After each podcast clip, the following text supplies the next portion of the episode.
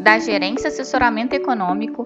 Esse é o seu Bebê Conexão Mercado, que traz para você as principais notícias e nossas análises do Brasil e do mundo. Segunda-feira, 25 de outubro de 2021, eu sou Eli Francis e vou dar um panorama sobre os principais mercados. A agenda econômica ao longo da semana para os Estados Unidos reserva mais uma bateria de dados econômicos importantes, já que serão anunciados pouco antes da próxima reunião do Fed.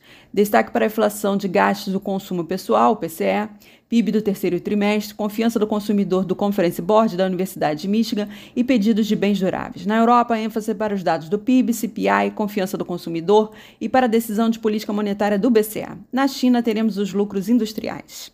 Ainda na semana, não teremos discurso de, de dirigentes do Fed, devido ao período de silêncio que antecede a próxima reunião do FONC, mas teremos discurso de Lagarde após a decisão de política monetária do BCE. No mais, os investidores irão continuar acompanhando com atenção as divulgações dos balanços corporativos trimestrais, como Amazon, Coca-Cola, Facebook, Microsoft e grandes bancos na Europa. Na agenda econômica do dia, nos Estados Unidos, será divulgado apenas o Índice de Atividade Nacional do Fed de Chicago. Entre os balanços corporativos, temos a divulgação do, é, do resultado do Facebook ao longo do dia. Na Ásia, as bolsas fecharam majoritariamente em alta, em meio ao resultado trimestral do banco HSBC, melhor do que o esperado, apesar de relatos sobre novos casos de infecção por Covid-19 na China. Ademais, foi divulgado pela imprensa que a incorporadora Evergrande retomou os trabalhos em mais de seis cidades. Na Europa, o índice de sentimento das empresas da Alemanha caiu de 98,9 pontos em setembro para 97,7 pontos em outubro, registrando sua quarta queda consecutiva em razão de gargalos de oferta que seguem prejudicando as perspectivas de curto prazo. Bolsas americanas e europeias operam majoritariamente em alta, rondando a estabilidade após dados positivos do balanço do HSBC e índice de confiança alemão abaixo das projeções. Para a sessão, esperamos que se firme em alta na margem, ainda impulsionadas com a perspectiva da continuidade de divulgações de balanços positivos. As taxas dos créditos, por sua vez, devem terminar o dia em alta, com os investidores assumindo uma posição de cautela antes da divulgação do PCE e do PIB ao longo da semana. O dólar tende a manter o viés de alta da abertura, impactado por patamares técnicos e com o euro enfraquecido com o IFO alemão.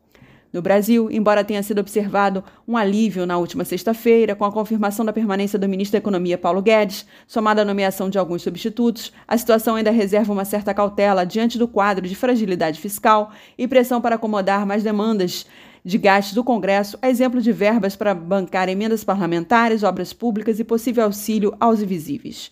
Guedes reafirmou ontem a flexibilização do teto de gastos e cobrou do presidente do Senado, Rodrigo Pacheco, a aprovação de reformas na Casa Legislativa, como as mudanças nas regras do imposto de renda. Segundo o ministro, é preciso é, flexibilizar um pouco para atender os brasileiros mais frágeis. O relatório da PEC dos precatórios do deputado Hugo Mota deve ser votado amanhã no plenário da Câmara.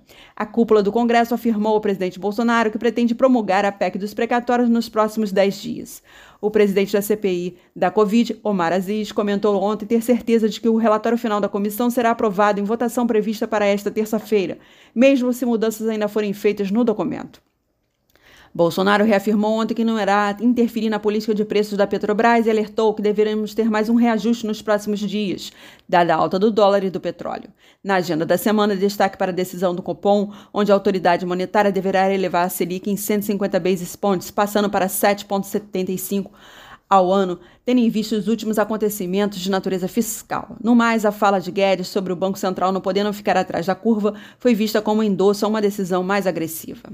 Os ativos locais devem continuar apresentando uma dinâmica volátil e incerta, com os investidores digerindo os últimos sinais advindos da cena fiscal doméstica, enquanto aguardam pela decisão do Copom na próxima quarta-feira, mas sem perder de vista o panorama global. Em suma, o debate sobre a composição e o financiamento do Auxílio Brasil, a votação da PEC dos precatórios, o impasse com a reforma do imposto de renda, o desconforto com o quadro inflacionário, a crise hídrica, a reta final da CPI da pandemia, os ruídos políticos, a questão da prorrogação da desoneração da folha de pagamentos, a possibilidade do andamento de pautas com mais gastos pelo Congresso e as discussões envolvendo os preços dos combustíveis seguem corroborando para a manutenção de um ambiente instável para os negócios. Sendo assim, sem grandes novidades, na expectativa pelos principais eventos da semana, esperamos uma sessão com viés de cautela diante das incertezas que rondam o quadro fiscal doméstico. Esperamos, portanto, dólar em alta, juros em alta e Bovespa em queda.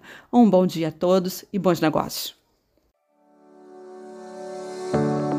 Por fim, lembramos que essas informações refletem somente expectativas e por isso a instituição não se responsabiliza por eventuais perdas financeiras.